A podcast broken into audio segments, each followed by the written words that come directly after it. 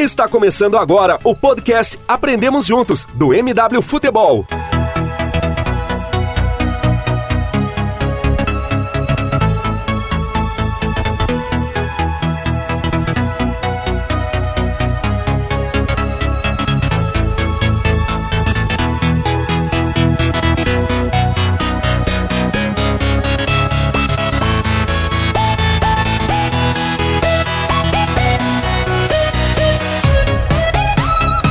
Fala galera do MW, começando aqui a edição de número 4 do podcast Aprendemos Juntos, o podcast do MW Futebol. E nessa semana, como vocês sabem, a gente pôde acompanhar os jogos da semifinal da Libertadores entre River e, e Grêmio, Boca e, e Palmeiras. Sul-Americana também a gente vai falar sobre os times brasileiros e alguns jogos aí da, da Champions League que a gente, que a gente destacou maior ênfase. Então, para começar esse time, time galáctico aqui, começando pelo André. Fala, André, tudo tranquilo? Fala, Caio, tudo certo? Vamos debater aí sobre Sul-Americana, Libertadores, Champions League. Vamos bater um papo legal aí. Boa, boa. Tem um papo, tem um, uns times aí maneiro pra gente falar, uns jogos que aconteceram aí, principalmente na Libertadores aí, semifinal. A gente vai debater bastante. Gera, tudo tranquilo por aí? Fala galera, fala moçada, é, tudo tranquilo, vamos debater aí essa semana cheia de futebol e vamos, vamos participar dessa resenha boa aqui, como sempre. Maneiro. E o Hugo, primeiro podcast aí do, do Hugo para falar sobre o Fluminense, sobre Sul-Americana, entre outros assuntos, tudo tranquilo, Hugo? E aí, belezinha, cara? Tudo tranquilo por aqui, vamos lá. Para falar também sobre Grêmio, entre outros times, Juno Martins, tranquilo? Opa, beleza? Estamos é, aí, né, para falar mais um pouco aí, falar um pouco do nosso rival, acompanhei o jogo, dei uma, aquela secadinha, né, como sempre, mas estamos aí, né, cara, vamos falar também sobre Champions League, um pouco aí sobre a Juventus, como foi um partidaço, tamo aí, vamos tocar essa bola aí e vamos partir para cima. Baita. E por último, mas não menos importante, Michel Corbacho para falar também sobre sobre os argentinos na Libertadores, sobre Sul-Americana entre outros assuntos. Tranquilo, Michel? Boa noite, galera. Boa noite, Caio. Tranquilo, tranquilo. Novamente é uma honra estar presente aqui no podcast do MW. E se o assunto é futebol, aprendemos juntos. Baita! E para começar aqui, antes de me apresentar também para quem não me conhece, eu sou o Caio Alves. Eu também falo sobre, sobre o Real Madrid, enfim, falo também tudo que, que tiver acontecendo aí, futebol, Libertadores, Sula, Champions, tudo aí a gente fala. E começando sobre, acho que os principais jogos de, dessa semana, ao menos aqui na Sul-Americana, sobre a Libertadores, é, começando por River e Grêmio, com você, Michel. O que, que você achou do, do River, você que está mais próximo aí, acompanha mais, mais de perto? O que, que você achou da partida onde o, o Grêmio saiu vencedor? É, iniciar dizendo que foi um, um nó tático de Renato em cima do, do Gajardo. E aí, quando a gente estava aqui conversando um pouco antes, galera aqui em off e tal, é, a gente tá, eu mencionei que, ao meu ver, o erro do Gajardo foi citar, logo deixar claro a escalação que iria para a partida. Isso dois, dois dias antes, né? Dois dias antes já a imprensa argentina já estava é, deixando claro que iria que ele iria com Pete Martinez, Fer Quinteiro, aberto pelos flancos, Pete Martins joga muito bem pela esquerda, Fer pela direita, e a dupla no meio com o Ponzio e esse aqui é o Palácios. E aí é um 4-4-2 um, mesmo, bem típico. E, claro, ia explorar os lados do campo. Só que aí, muito inteligente, Renato povoou o meio, fechou os lados do campo com o Alisson, é, com seus extremos, né? Alisson pelo lado, é, o perdão, esqueci quem foi o que atuou pelo, pelo lado direito. E acabou que. O Ramiro. Ramiro, isso. Ramiro, muito bem taticamente, compõe muito bem taticamente Ramiro. Ramiro pelo flanco direito, Alisson pelo lado esquerdo. E povoou o meio de campo. Entrou com Cícero, entrou com Michel, a surpresa, e que acabou fazendo o gol do triunfo gremista e povoou o meio de campo, praticamente anulando as peças, as principais peças de criatividade do River Plate. E sim, é, dando um nó um baita, um baita banho em Gajardo, que ao meu ver é um dos melhores, um dos melhores treinadores da América do Sul. Ou na verdade foi o duelo dos, dos melhores treinadores da América do Sul na atualidade. E aí o River teve muita dificuldade.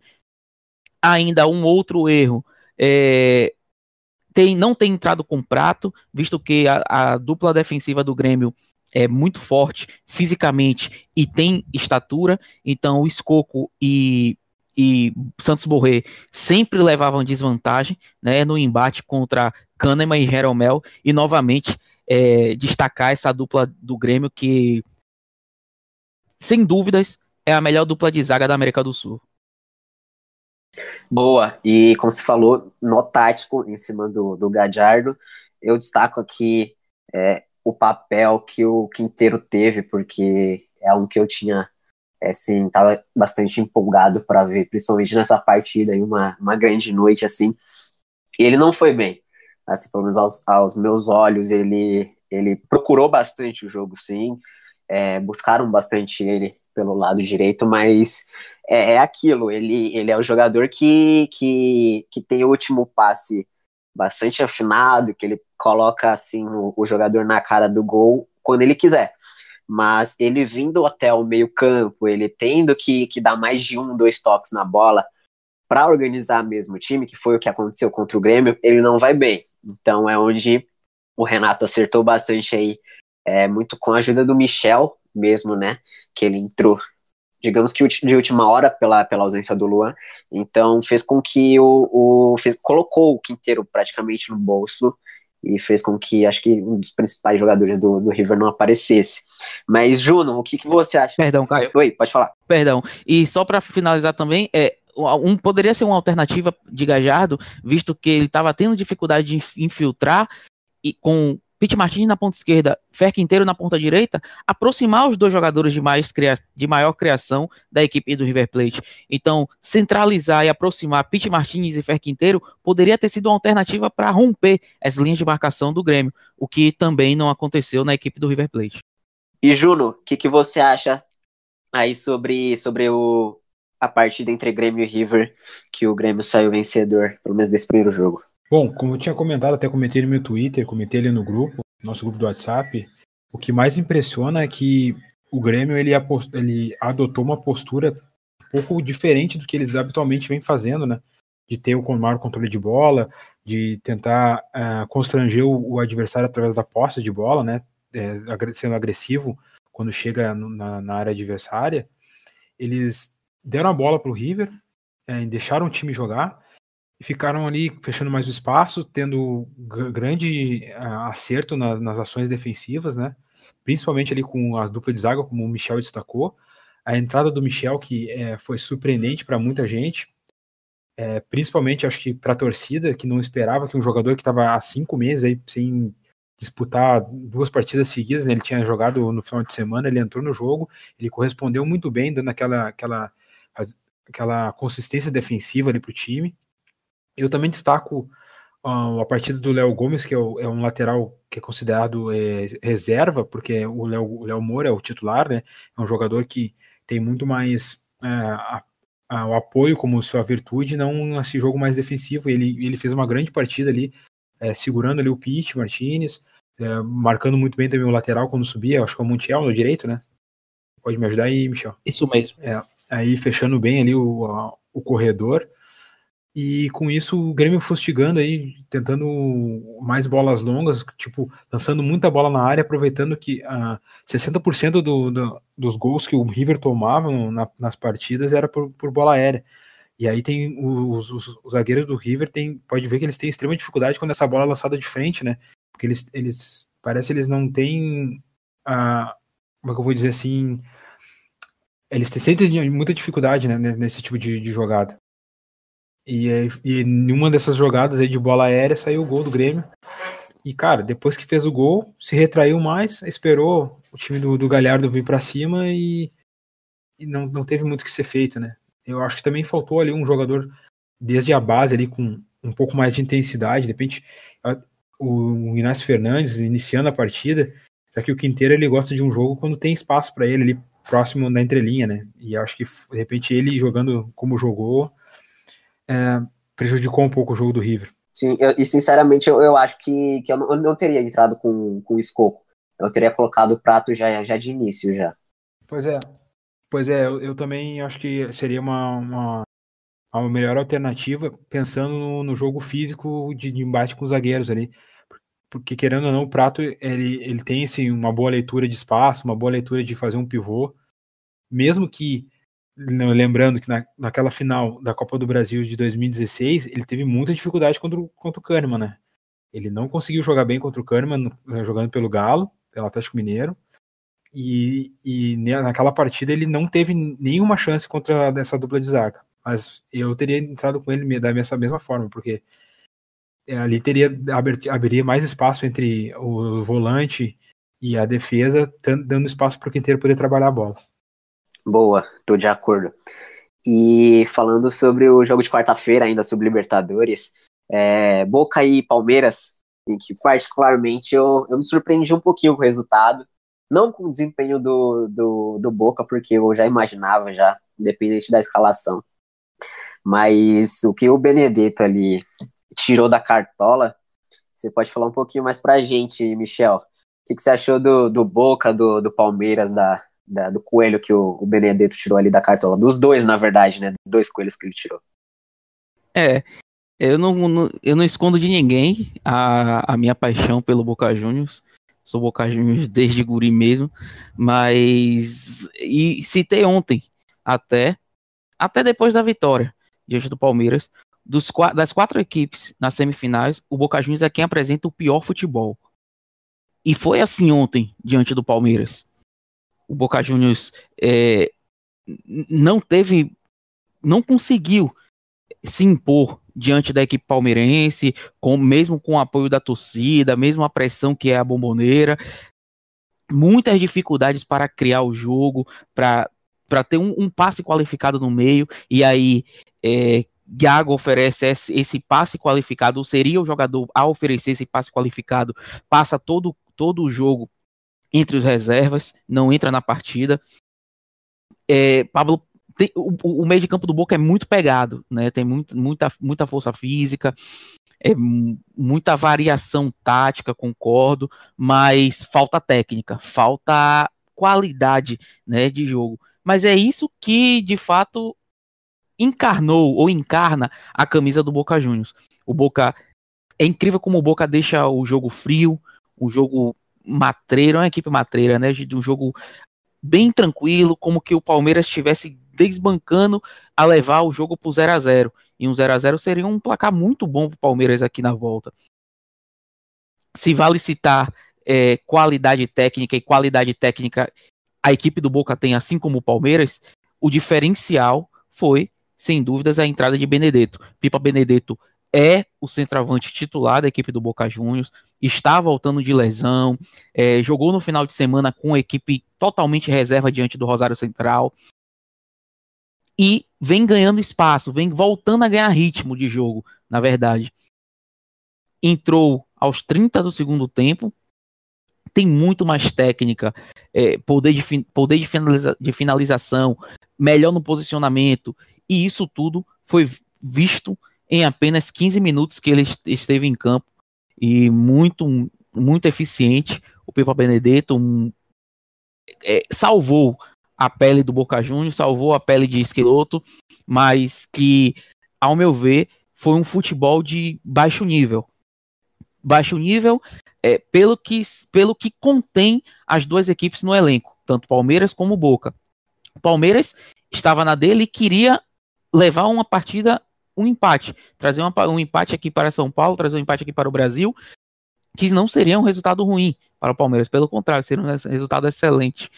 O Boca Juniors, na, já na sua característica, com o jogo frio, deixando o cozinhando, né, o jogo, acabou que no final deu o golpe fatal diante do Palmeiras. E eu vejo o jogo assim, um equilíbrio técnico um futebol pobre de ambas as partes. O Palmeiras poderia, sim, explorar ainda um pouco mais é, as fragilidades defensivas do Boca, sobretudo pelo lado direito, né? O lado esquerdo de ataque do Palmeiras, lado direito do Boca, com Rara, defensivo. E mas não, não explorou tanto. O Palmeiras sentou na vantagem do empate, digamos assim. E o Boca Juniors realmente com dificuldade de criar a única alternativa, jogando pelo lado do campo com o Pavon, é, depois entrou Vila, aí ficou o Pavon pelo, aberto pelo lado esquerdo, Vila pelo lado direito, essa sendo a única alternativa do Boca Juniors, velocidade pelos flancos e bola alçada na área. Com Ábila não conseguiu marcar, mas com Benedetto, que tem uma qualidade muito superior a todos os outros três centravantes. Três centravantes, que eu digo é Ábila e os outros dois do Palmeiras, até Borra e o próprio Davidson. Benedetto conseguiu definir e dar essa vantagem que é significativa para o Boca Juniors na semifinal. Boa, e, e você me mencionou sobre o, o, o, Pavão. Eu, cara, eu tô um pouquinho decepcionado com ele, porque pelo menos nessas últimas três partidas que eu acompanhei do Boca, foi as duas contra o, o Cruzeiro e essa de agora contra o Palmeiras, ele ele somou muito pouco ao Boca, muito pouco. Ontem, pra, por exemplo, ele, ele foi colocado no bolso pelo, pelo William, quando, quando, no momento defensivo, quando ele voltava no 4-4-2, e pelo Diogo Barbosa. Tanto é que o, o Esqueloto colocou ele pelo lado direito do Palmeiras, que é o esquerdo do, do Boca, e ele foi engolido pelo Mike também.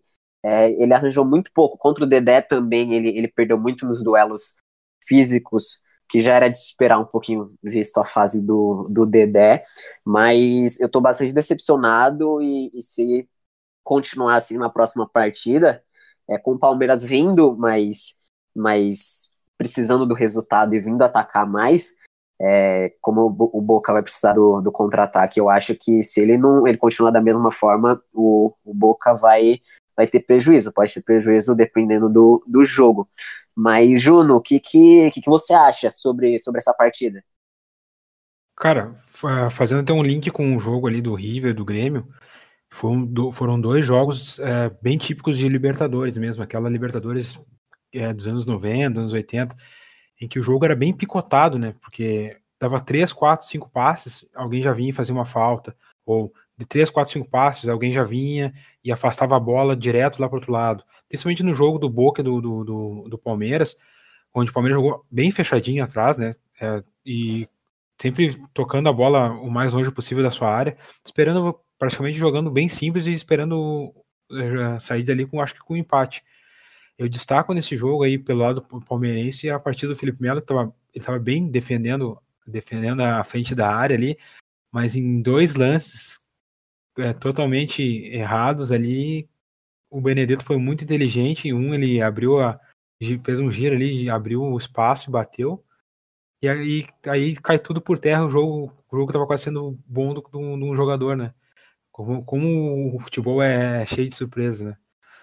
E eu também é, acho que o Filipão pode ter pensado um pouco errado a estratégia ali, porque ele poderia ter mexido e até tentado ganhar o jogo, colocando algum jogador mais de controle de bola ali no meio, principalmente o Lucas Lima para tentar ganhar esse jogo do Boca, porque o, o, Boca, como o Michel bem destacou aí, ele, ele tem muitas dificuldades técnicas e, e até coletivas. Ele é um, um bom grupo é, individualmente, mas coletivamente ele tem muitas falhas, né? Muitas falhas. Maravilha. E falando ainda sobre América do Sul no geral, a gente vai falar sobre agora a Sul-Americana. É, André, você que, que acompanhou o Atlético Paranaense a vitória do Atlético sobre, sobre o Bahia. O que, que você achou sobre o jogo? Fala, Caio. É até engraçado falar desse jogo, que foi uma das piores apresentações, principalmente no primeiro tempo, do Atlético sobre o comando do Thiago Nunes. É, o Atlético jogou no seu sistema habitual, um 4-2-3-1 com a bola, mas foi um time muito apagado, com uma atuação muito apagada coletivamente e também individualmente. É, se via um time muito com as suas linhas muito estavam muito atrás e não conseguia sair dessa marcação pressão que o Bahia fez principalmente no começo do jogo e, e, isso acabou dificultando muito a saída de bola, assim como foi contra o São Paulo que já teve alguma que já teve problemas e isso passou muito muito pelos seus volantes, o Wellington é, e o Lúcio Gonçalves, que não conseguiram fazer com qualidade essa saída de bola. Tanto que o Bahia, em boa parte do jogo, teve maior posse de bola, criou as melhores chances e acabou ali até marcando duas vezes, mas o VAR acabou anulando dois gols em, até em lances polêmicos, né? Muita, ficou muita contestação em cima desses dois lances.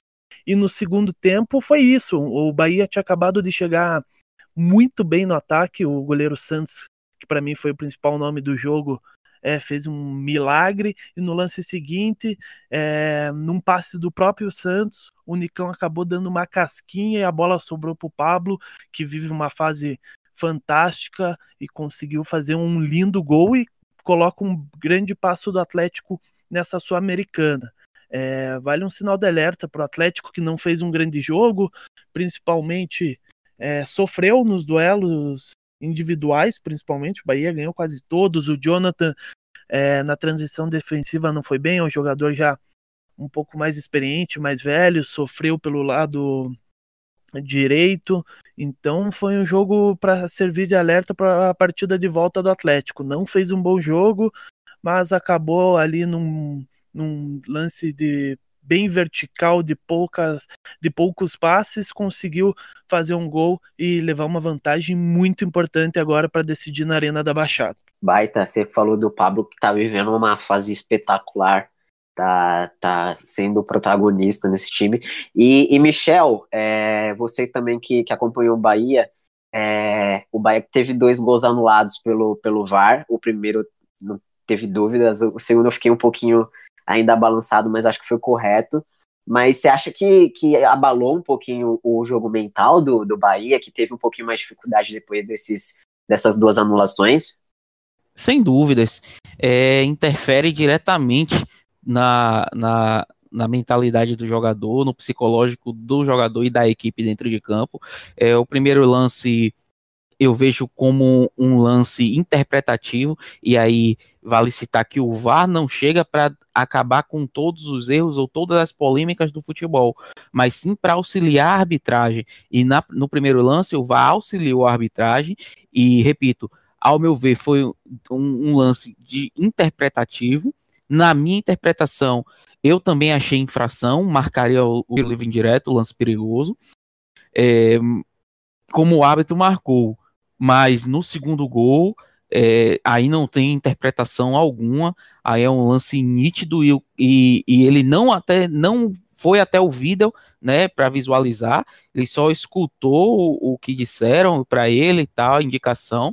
A diretoria do Bahia até pediu está pedindo esse áudio, qual foi esse áudio, o que foi que foi comunicado com entre os árbitros que estavam no VAR e o árbitro principal, mas está claro, é nítido que o lance foi legal. O lance foi legal, o Ramires sai atrás da, atrás da linha do último marcador do Atlético e o gol deveria ser validado. No jogo, né? Porque é, a gente volta a falar, querendo ou não, por mais que a gente não queira, a gente tem que falar de arbitragem, eu volto a falar de arbitragem, a arbitragem acaba sendo é, um dos pontos a se discutir na, em nossas relações de futebol. Mas no jogo, o Bahia, como o próprio André citou, Bahia foi muito superior, me agrada muito a postura da equipe tricolor desde a chegada de Anderson Moreira, e sim, Anderson Moreira tem muito dedo nisso aí, né? Que é o, o Bahia tem um. Hoje é uma postura, o Bahia encara qualquer equipe do futebol brasileiro, independente de ser mais técnica ou não, mas encara qualquer equipe do futebol brasileiro de igual para igual. Vi de partida que fez contra o Grêmio fora de casa, a partida que venceu diante do Botafogo também fora de casa, e a partida que fez ontem diante do Atlético Paranaense, que, ao meu ver, é uma das equipes que apresentam um dos melhores futebol também no futebol brasileiro.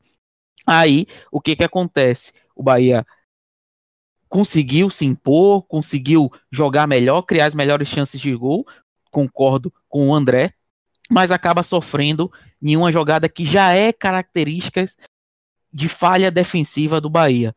Sempre um goleiro ou há um lançamento, né, para contra a defesa do Bahia, alguém, algum jogador se antecipa e desvia para alguém que vai chegar de trás, in, in, infiltrando na defesa do Bahia, e essa essa jogada já acaba sendo típica, né, das equipes que atuam contra o Bahia.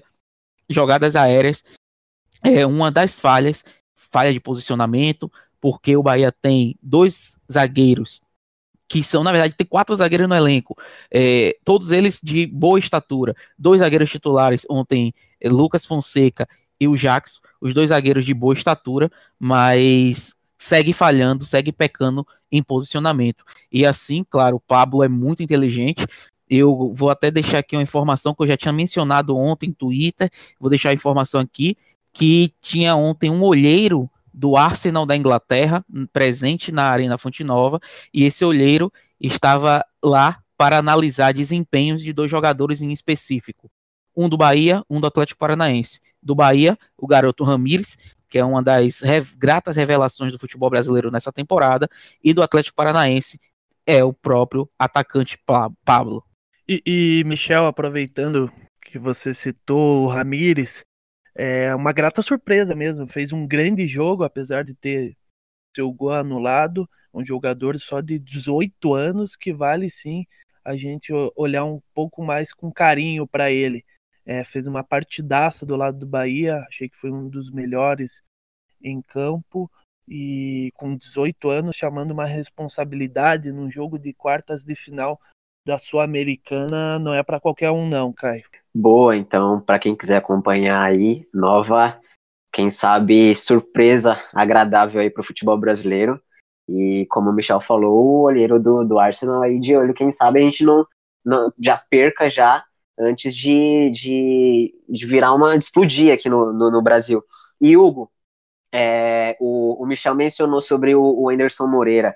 Eu gosto muito do trabalho dele no, no Bahia, é um time muito consistente. Contra o, contra o São Paulo, ele, o Bahia vendeu caro a, a derrota, perdeu, mas foi ali com bastante dificuldade por parte do São Paulo. Eu gosto muito do Anderson. Que que você, qual, qual foi sua visão desse, dessa partida contra o, o Atlético Paranaense também, com, com outro treinador do outro lado, Thiago Nunes, fazendo um bom trabalho nessa temporada? Qual que é a sua visão? Então, é, muito me impressiona nessa, nesse bom momento vivido pelo Atlético Paranaense que ele se ele contrapõe a sua fase do Campeonato Brasileiro na Sul-Americana, vencendo fora de casa porque no Campeonato Brasileiro nós temos um Atlético Paranaense muito forte dentro dos seus domínios, mas que peca muito quando tem que sair do, do Paraná.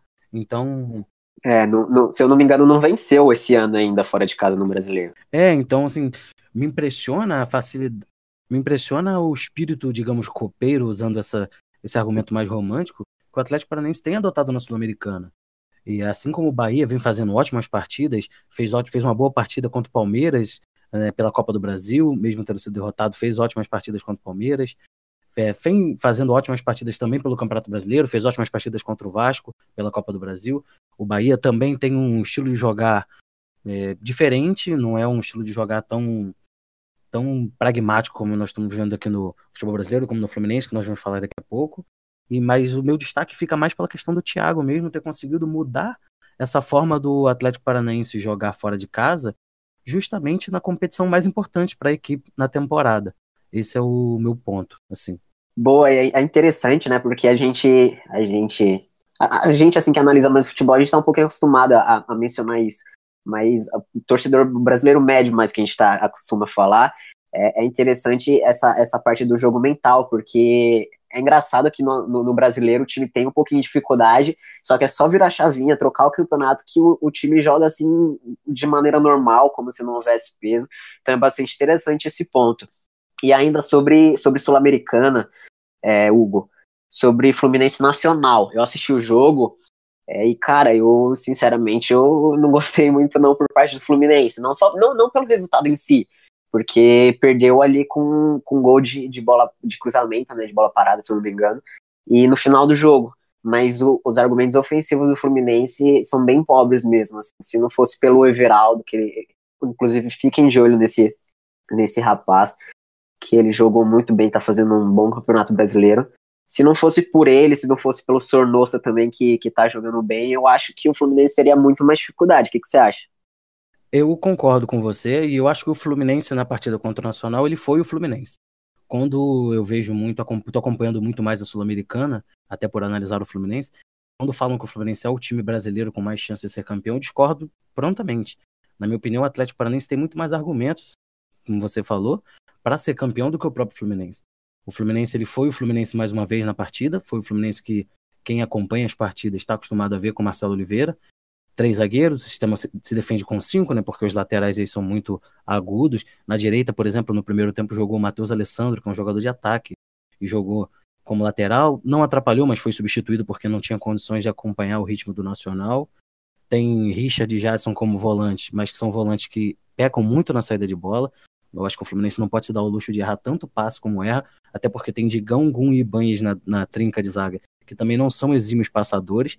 Como é que você vai fazer essa saída? Como é que você vai ter essa bola? Dependendo só do Sornoso aqui durante quase todo o jogo, se você parar para observar a partida do Fluminense, o Sornoso está sempre sobrecarregado. Se você marcar o Sornoso, acabou o argumento ofensivo do Fluminense, a não ser pelo, pelo Ayrton Lucas e pelo Everaldo, que, como você citou, é uma grata surpresa.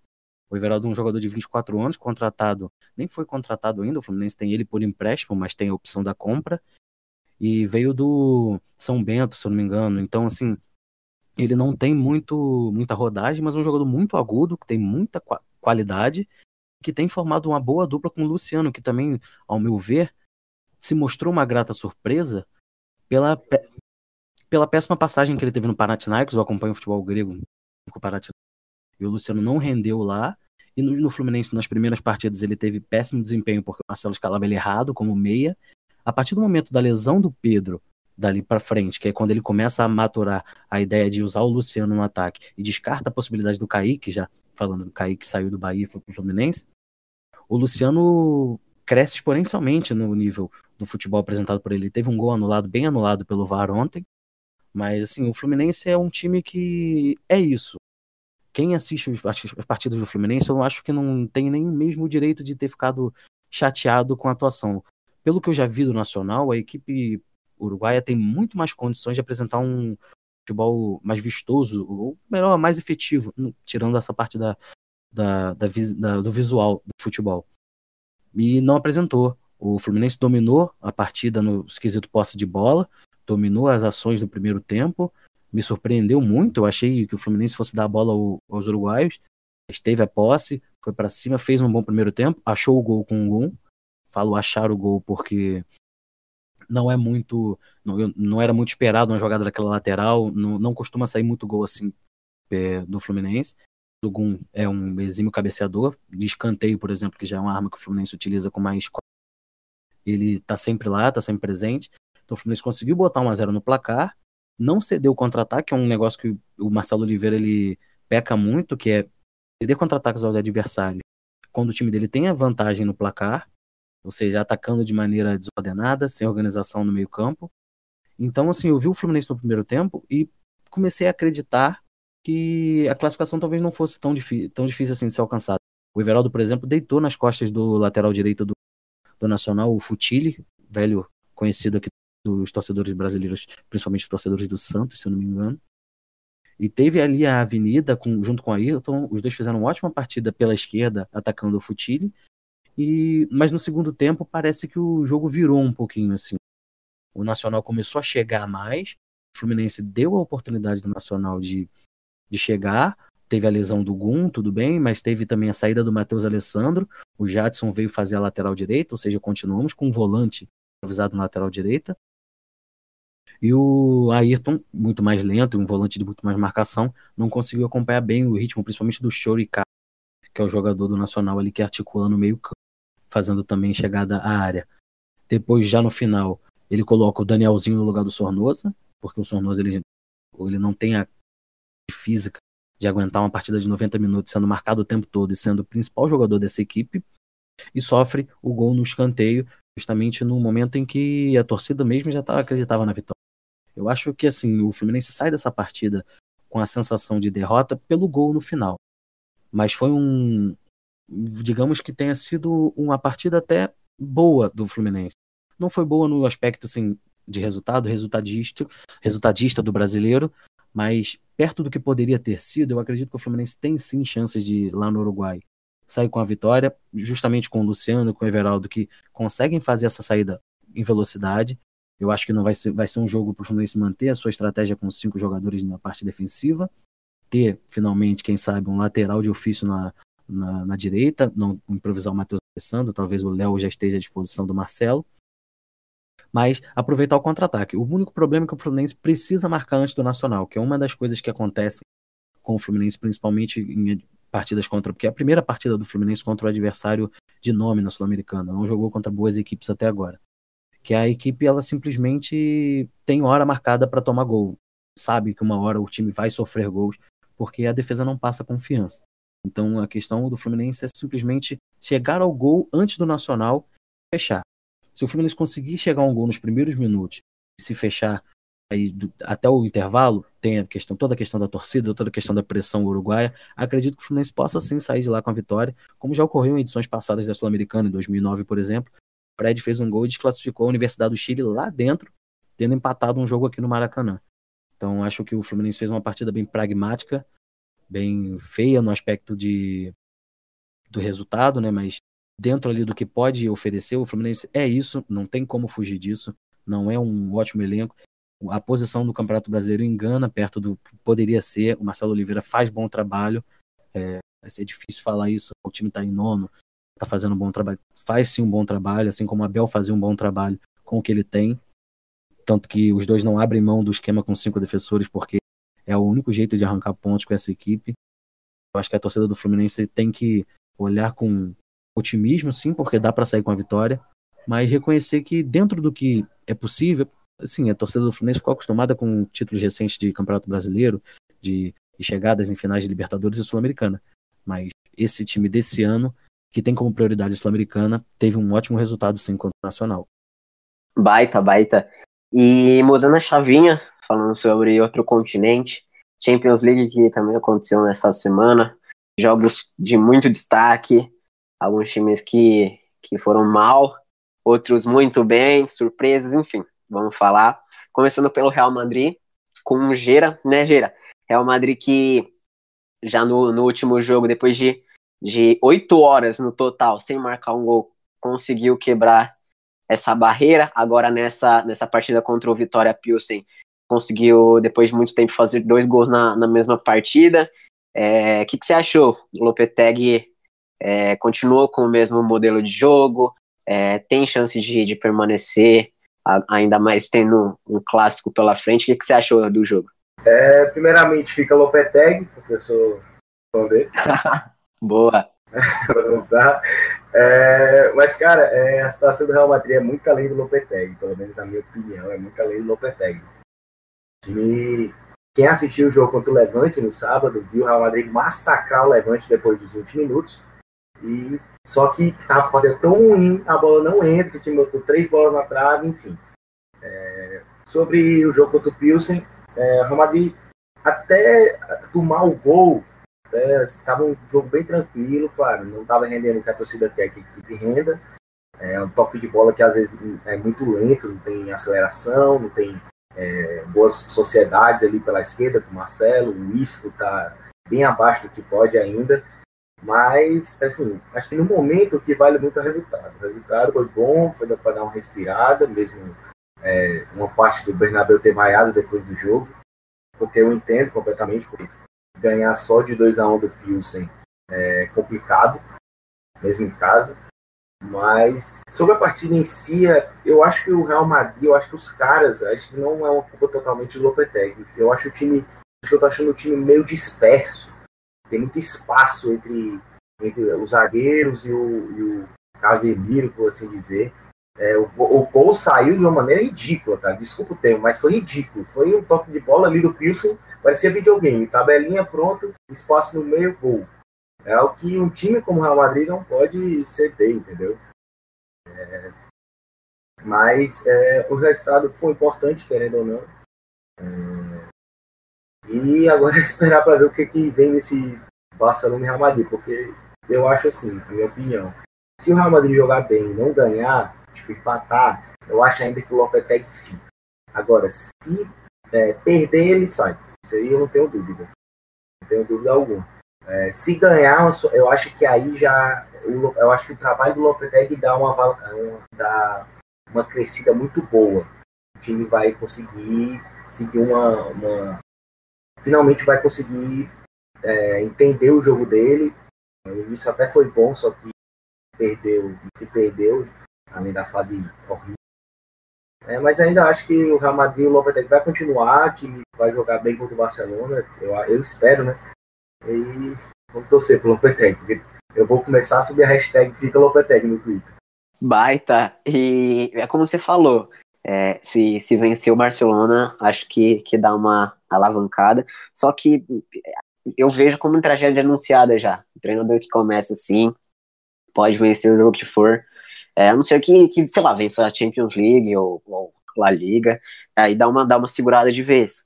É, mas nem, nem os apoios do, dos jogadores que o Lopetegui tá tendo, é, as vitórias agora que parece que estão tão chegando, nem isso eu acho que, que vai dar jeito. É uma tragédia anunciada, porque em campo o Real é, sente falta do, do, daquele goleador mesmo, que era o Cristiano Ronaldo, ou até a, a, o Benzema mesmo, ausente na, nessa parte de gols, ele é craque, mas tem hora que falta gol, e transição defensiva que está sendo uma droga, do, do droga pura do. Sempre, foi, né? Sempre foi um problema, sempre foi um problema a transição. Sim, sim, sim. E tá, e tá, tá grave, tá grave. Então, se o Lopetegui, eu gosto muito dele, é, quero que fique, mas a, a transição defensiva é o, é, o, é o ponto, é o calcanhar de Aquiles do, do, do Real Madrid.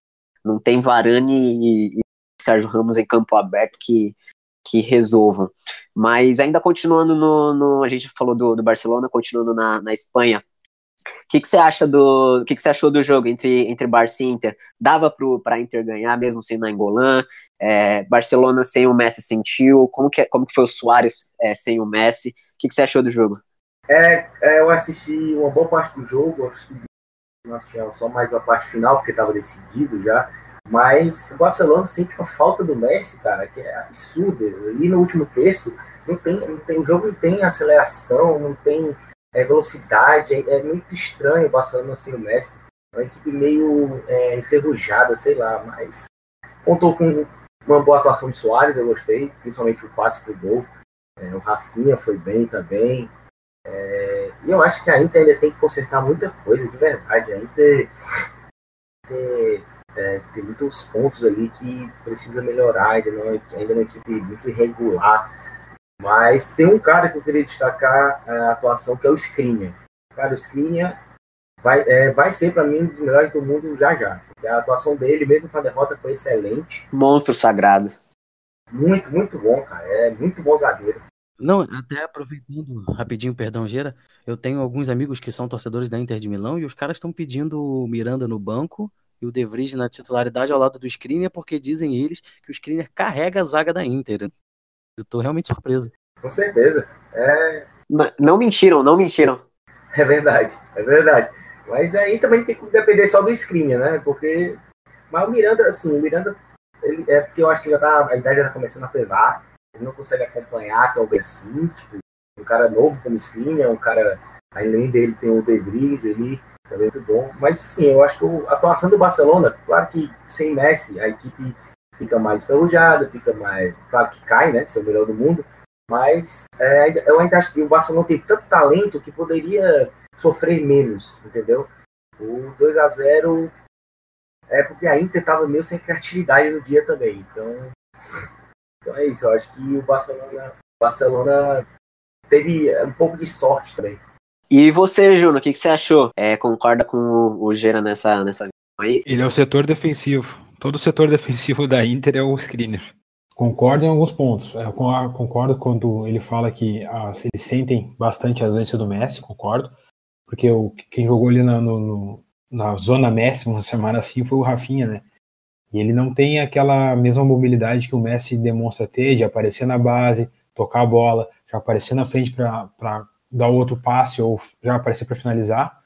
Mas o, o, o time em si, todo, ele demonstrou aquela velha habituação de pressão que eles fazem para já marcar em cima, já re, retornar a bola, re, recuperar a bola em zonas mais próximas da área. E nisso eu destaco a, a apresentação do Arthur, cara. O Arthur ele jogou muito bem. Ele fazendo uma, algo totalmente diferente do que ele fazia aqui no Grêmio. Todo mundo sabe que ele tem aquela saída de pressão, né, bem característica, estilo, vamos dizer aqui, como o pessoal agora, os torcedores do Barcelona estão chamando ele de chave reencarnado. Ele fazia aquele giro, já sair para a zona de da zona de pressão, já tocar a bola do outro lado para dar continuidade, continuidade na jogada. Agora ele está tá aparecendo mais na frente agora, dando pressão, também já tentando pisar um pouco mais na área. Acho que é um pouco da evolução do, do, do jogo dele. Isso vai ser importante não só para o Barcelona, mas também para a seleção brasileira como um todo. É um jogador talhado para jogar no Barcelona. É, é, o Barcelona fez correto em comprar ele, né? Comprar ele, seja pelo valor que fosse, porque, cara, parece que ele já nasceu jogando com a camisa do, do, do Barça. Outro, outro ponto que eu destaco também é a, a uma, até uma boa partida do, do Coutinho como ponto armador, só que, só que ele tinha dificuldade quando os cleaners saíam para fazer a marcação, que acho que, se eu não me engano, ele ganhou no máximo uma ou duas ações ali ofensivas. Mas o Soares também teve uma boa partida, e o outro destaque também é o, Jordi Alba, que jogou uma partidaça, aparecendo bastante na frente, filtrando. Tanto é que ele fez o gol numa jogada assim, é, junto com o Vidal, que também é outro jogador que, que adicionou bastante físico para o time ali no meio-campo, onde o time do Barça perdia um pouco desse, desse, dessa fisicalidade ali pelo lado esquerdo. E, e o, time da Inter ele sentiu bastante as vezes na Angola, porque ele, querendo ou não, ele é um jogador que tem técnica uh, e também um, um, jogo muito físico, né? E o Borja Valero é um jogador um pouco mais baixo, um pouco mais leve e não tem toda essa, essa qualidade, né? E não conseguiu ali se associar junto com o Icardi, que, cara, ficou so, sozinho ali entre a zaga do, do time, de, do time espanhol. Ali. Boa, e, e continuando com você, é, você falou do Arthur e tal, que, que tira da zona de pressão e tal, faltam adjetivos para ele. E faltam adjetivos também para Juventus, cara. Cara, eu tô apaixonado por esse time. É, na, nas últimas temporadas do Alegre, venceu a, a, a Série A, é, já foi finalista da Champions e tudo mais. Mas essa temporada, cara, é, sinceramente, eu, na, no último podcast, eu falei, eu falei um pouquinho da. No último, no, no, no de número 2, não lembro. Mas eu falei um pouquinho da, da Juventus, é, passei a minha visão e tudo mais. E, e, mas, mas eu falei que não, não sabia se, se, se dava para colocar é, a Juve entre o, a principal é, aposto, aposto de, de vencer a Champions. Mas eu tô começando a repensar essa, essa opinião, porque, sinceramente, que time espetacular. O que, que você acha? O que, que você achou do, do jogo entre United e Juve? Cara, foi como eu e o Pedro analisamos ali, para mim, defesa contra ataque é, um, uma alta passividade do, do, United em tentar jogar. Mourinho é isso. É, infelizmente, o Mourinho se tornou um técnico assim, né? Um técnico que estaciona, tenta estacionar o ônibus ali. É, tanto é que ele parece que ele senti, se sentiu passivo no, durante o jogo, não, não se importou com o resultado, não fez nenhuma troca né, no time, deixou o time como estava. Mas falando da Juve, para mim, dos times que eu olhei até agora da, da, da Europa, para mim, eu acho que é é time que mais me agrada e mais tem jogado. É para mim, é o melhor time europeu do momento. Muito em função da mobilidade do ataque, cara. É, entra de bala, o Mandzukic, o Cristiano Ronaldo, o Quadrado, o Douglas Costa, todos eles eles buscam uma alta mobilidade por ali, trocam de posição muito rápido. É, o quadrado é, ele busca muitas vezes o corredor, daqui a pouco ele estava jogando mais por dentro, abrindo espaço para a chegada dos laterais. É, o, o, Cristiano Ronaldo saindo bastante da, da, da, referência, jogando mais móvel, buscando atrás, é, virando ali um quase um, um meio armador. O Mandzukic saindo da ponta, vindo para o meio para ocupar esse espaço, cara, uma alta mobilidade. Pjanic atrás, desde a base, organizando o time. É, o Alexandre também jogando muito bem, é, fechando muitas vezes pelo meio ali como, como um meio campista. E a dupla de zaga, cara, fenomenal com o Chiellini e o Bonucci. O Bonucci parece que nem saiu do, da, da Juventus. Parece que ele não passou aquele esse um ano fora no Milan aí, porque... Não, a, a partida do Bonucci foi um absurdo, cara. Cara, jogou demais, cara. Jogou demais. Cara, o, Lukaku, cara, é um jogador corpulento, forte, sempre ganha muito no corpo. Cara, ele não conseguiu ganhar nenhuma dessa, dessa dupla de zaga. Foi impressionante sim, que ele, como eles anularam o Lukaku. É, e um, para mim também outro destaque é para mim o João Cancelo, que cara tá jogando muita bola. Ele aparece bastante por dentro ali. E nessa partida o Betancourt tomou todas as ações ali no meio campo, jogou bastante ali na, é, dentro do entre bem na intermediária ali recebendo bola, chutando, organizando junto com o Pjanic o jogo. Até por, por não ter muita pressão do, da, do, do United, né? que conseguia chegar à frente só quando o Pogba chegava um pouco à frente e, e partia muito para as laterais, né? principalmente com o Mata e o, e o Rashford por ali, mas cara, Juventus tem me agradado e para mim não, não é demérito, não é nada absurdo em dizer que é, hoje é, ela é uma das, uma das principais favoritas para levar Champions, porque o time ele, ele, é, ele é muito híbrido, ele entende como é que o, que o, que o adversário se posta e busca sempre é, se colocar de acordo com o que o, o, o adversário se propõe. E, e, a, o meu destaque é a mobilidade do ataque, cara. é isso que, que faz a diferença. É isso, é isso. Eu, você, você falou a palavra que, que, eu, ia, que eu ia usar. É, o time da, da Juve é, é híbrida. É, é, é, um absurdo, cara. Os caras defendem linha de 3, linha de 4, até linha de 5 às vezes. É, Cristiano, a forma que o Alegre conseguiu colocar o Cristiano nesse, nesse time sem afetar o modelo de jogo.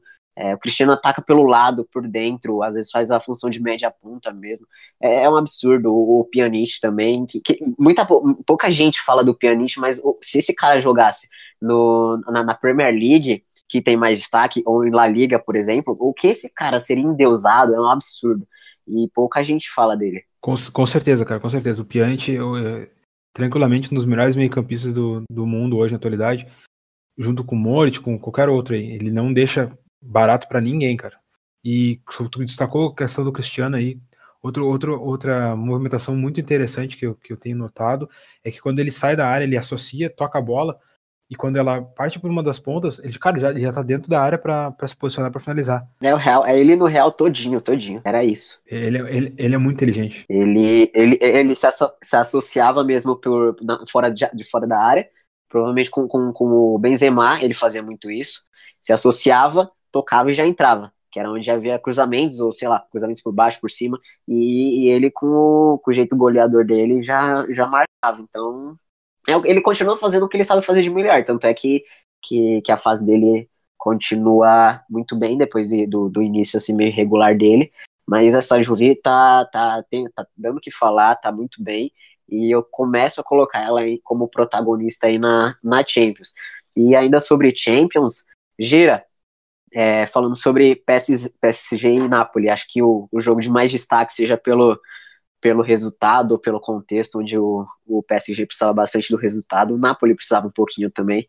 É, o é, que, que você achou do jogo? Cara, olha, eu assisti o jogo todo e eu gostei muito de tudo, de tudo que aconteceu no jogo. O Napoli se comportou de uma maneira excelente. O Napoli o Ancelotti formou o Napoli muito bem. Eu lembro que o Napoli, nessa partida, ele meio que saía numa linha, ele uma linha com quatro, normal, Mário Rui, o Maximovic, o Albiol, o Koulibaly, é, mas quando ele, quando ele é, saía, tipo, ele saía na, na, na, na, saída de bola, ele fazia uma linha de três, com o Mário Rui mais adiantado, Maximovic auxiliando na saída, o Albiol meio que como um, um, no meio, auxiliando e tudo mais, é, levando a bola ali pro Alan, pro Ramsey. Cara, é, a pressão que o Napoli fez no PSG foi incrível. O PSG tá tendo uma dificuldade absurda de sair jogando nessa temporada. Que tender, é, tem que melhorar muito ainda essa parte dele. Não faz uma temporada boa, é, seja como lateral, onde o Tuchel, o dá ele, não tá, não tá bem. E tá tendo realmente muita dificuldade, depende muito do Neymar. O Neymar, que às vezes eu não, eu não gosto muito dele descendo muito, até a base da jogada para vir buscar a bola, eu não gosto. Eu gosto quando ele recebe, já acelera por dentro, consegue os passes coberturas ali pro Mbappé, pro Cavani, Mbappé principalmente por, por ser pela velocidade que ele tem. É, mas o jogo, do, o jogo foi excelente, jogo foi muito bom mesmo. E o PSG escapou de uma derrota por conta de um golaço de Maria. É, eu acho que as individualidades do PSG falam muito mais alto do que o coletivo, por assim dizer.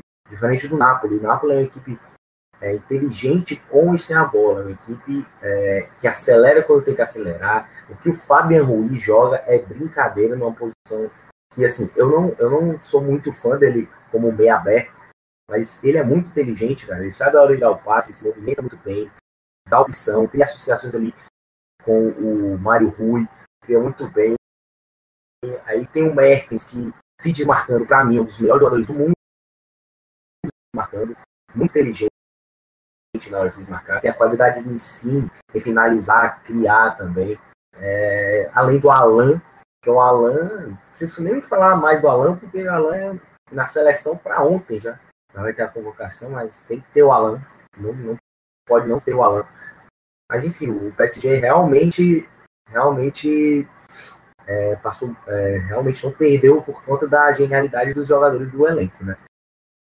É, Napoli ali foi muito bem. Foi que o primeiro tempo teve um momento que ele pressionou muito a saída da PSG e não sufocava, simplesmente sufocava o time. É, ficou, para mim ficou barato o PSG. O PSG tem muita coisa a melhorar e se não melhorar vai ficar fora. Boa. É, e você falou ali entre os destaques, eu acho que o que a gente falou do Skriniar, a gente pode falar do, do Koulibaly. Que monstro é esse zagueiro. E com certeza ele é muito bom, cara. É, muito... é um absurdo. E, tá, e virou meme também, né? O, que, ele, que ele participou com o Mário Rui ali, que, que se não fosse pelo empurrão dele ali, ele não ia alcançar, o Mário Rui não ia alcançar o Mbappé nunca. Foi, foi, foi mesmo. E, André, o que, que você achou do jogo? O Ancelotti.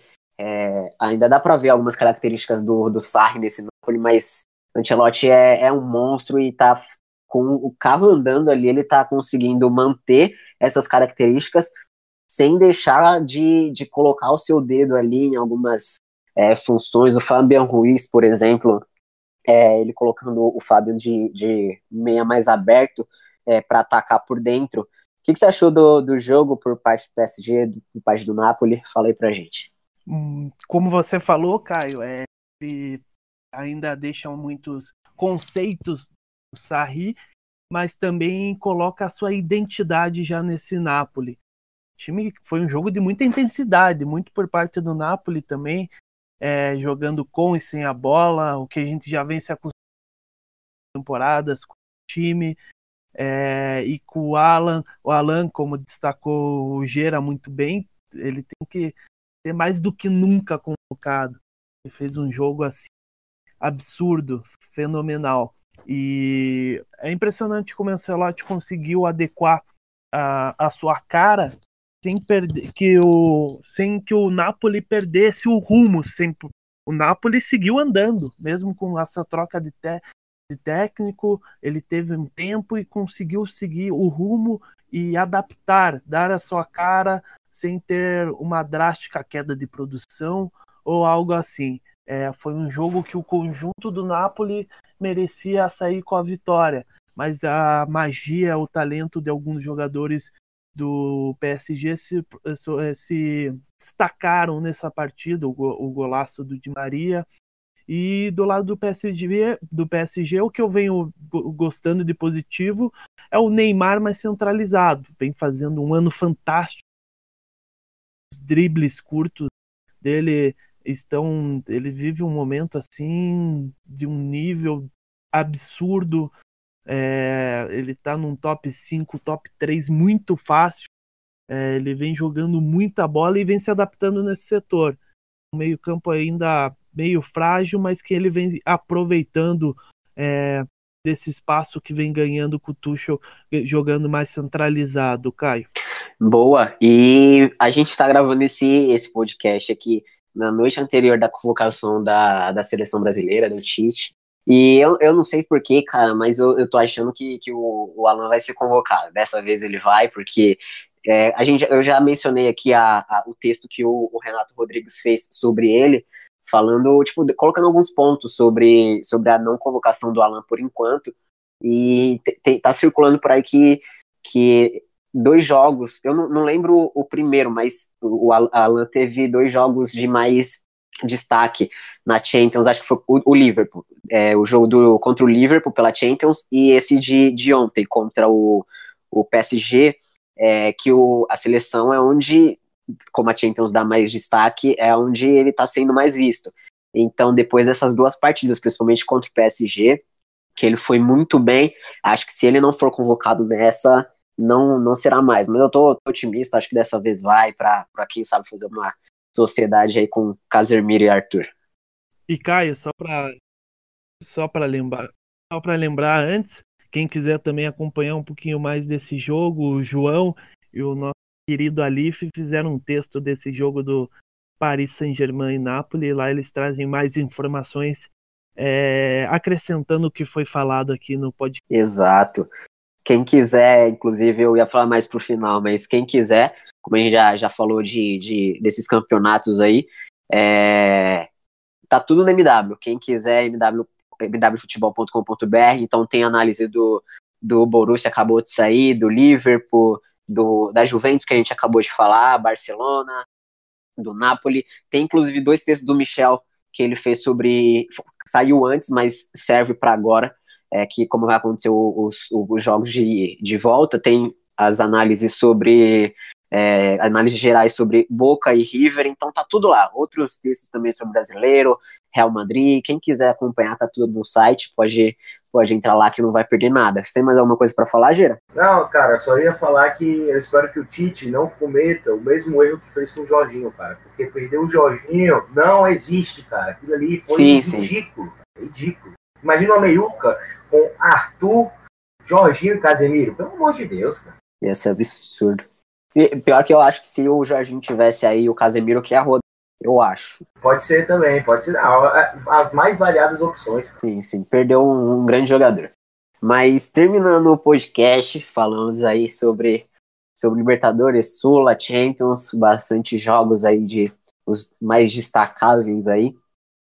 Espero que vocês tenham gostado e, e para começar a se despedir desse time de elite aí, da edição número 4, começando com o André. André, quem quiser te acompanhar é, no Twitter, no MW, como é que faz? Fala Caio, Gera, Juno, Juno, Michel, Hugo, valeu pelo bate-papo aí. Quem quiser acompanhar um pouquinho mais do meu trabalho, é só me seguir lá no Twitter, André, underline, F-R-E-H-S-E, Freze, e também lá no MW eu sempre trago é, textos referentes aos times paranaenses, o Curitiba, o Atlético Paranaense e o Paraná Clube. Valeu pelo bate-papo, galera. E Gera, quem quiser te acompanhar aí, como é que faz no Twitter, no MW? É, primeiramente, obrigado aí pela participação mais uma vez, é, com tanta fera aqui, Hugo, Júnior, Michel, Caio, André. É, quem quiser me acompanhar, estou é, no Twitter, arroba Geirinha Lobo, underline. É, no MW escrevo ali sobre Fortaleza, sobre futebol espanhol no geral. Se quiser conferir a, os textos das promessas do futebol espanhol, é só entrar lá. É, além disso, também escrevo no Medium, algumas outras coisas, assuntos mais específicos, por assim dizer. E, por fim, tamo junto aí. Qualquer coisa a gente bate um papo, qualquer lugar. E obrigado de novo pela participação. Valeu, Gerinha. Tamo junto. E Hugo, primeira participação, muito bem, falando sobre, sobre o Flusão aí. Quem sabe continua aí na, na, na Sul-Americana, passa para a próxima fase. Agradeço. Quem quiser te acompanhar nas redes sociais, como é que faz? Então, eu que agradeço aí a oportunidade de participar cheio de fera no time, Caio, Gera, Michel, André, Juno, só a galera que entende do futebol, para me acompanhar. Eu, cara, eu tô fazendo muita coisa, faço sou, é, futebol como agente social, faço basquete junto com Gera, então é só ir lá no Twitter e me seguir, arroba underline Hugo1 Alves, que tem muito texto, tem muita coisa. A gente está lá falando sobre futebol de todas as formas possíveis. Mais uma vez, agradeço a oportunidade de participar. Espero voltar aqui para falar de Fluminense, de Chelsea, do que mais a gente puder falar aqui no podcast. As portas estão abertas, valeu.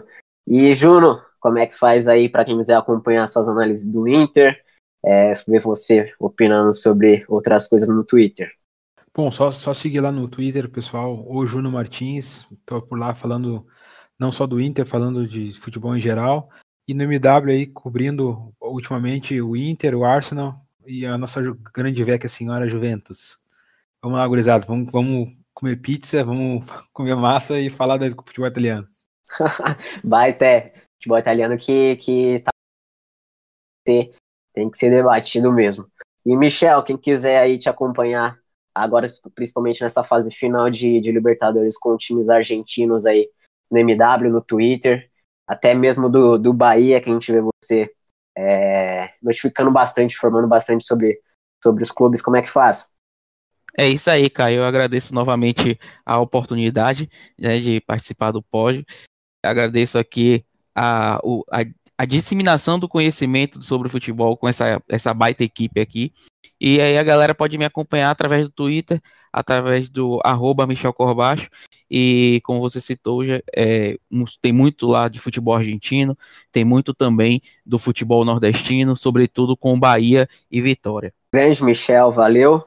Bom, eu também, quem quiser me acompanhar aí, tô, tô no MW com alguns textos práticos sobre o futebol em geral. É, de vez em quando falo sobre, sobre o Real Madrid, agora tá no girinha mesmo. É, mas tô, tô no MW ainda. Logo, logo sai um texto novo por aí que acho que vocês vão gostar sobre a categoria de base, mas logo, logo a gente fala sobre isso. Quem quiser me acompanhar no, no Twitter, arroba Caio Ives, o, L, o I no lugar do L. E tamo junto. Agradeço você por, por ouvir essa quarta edição do, do, do nosso podcast.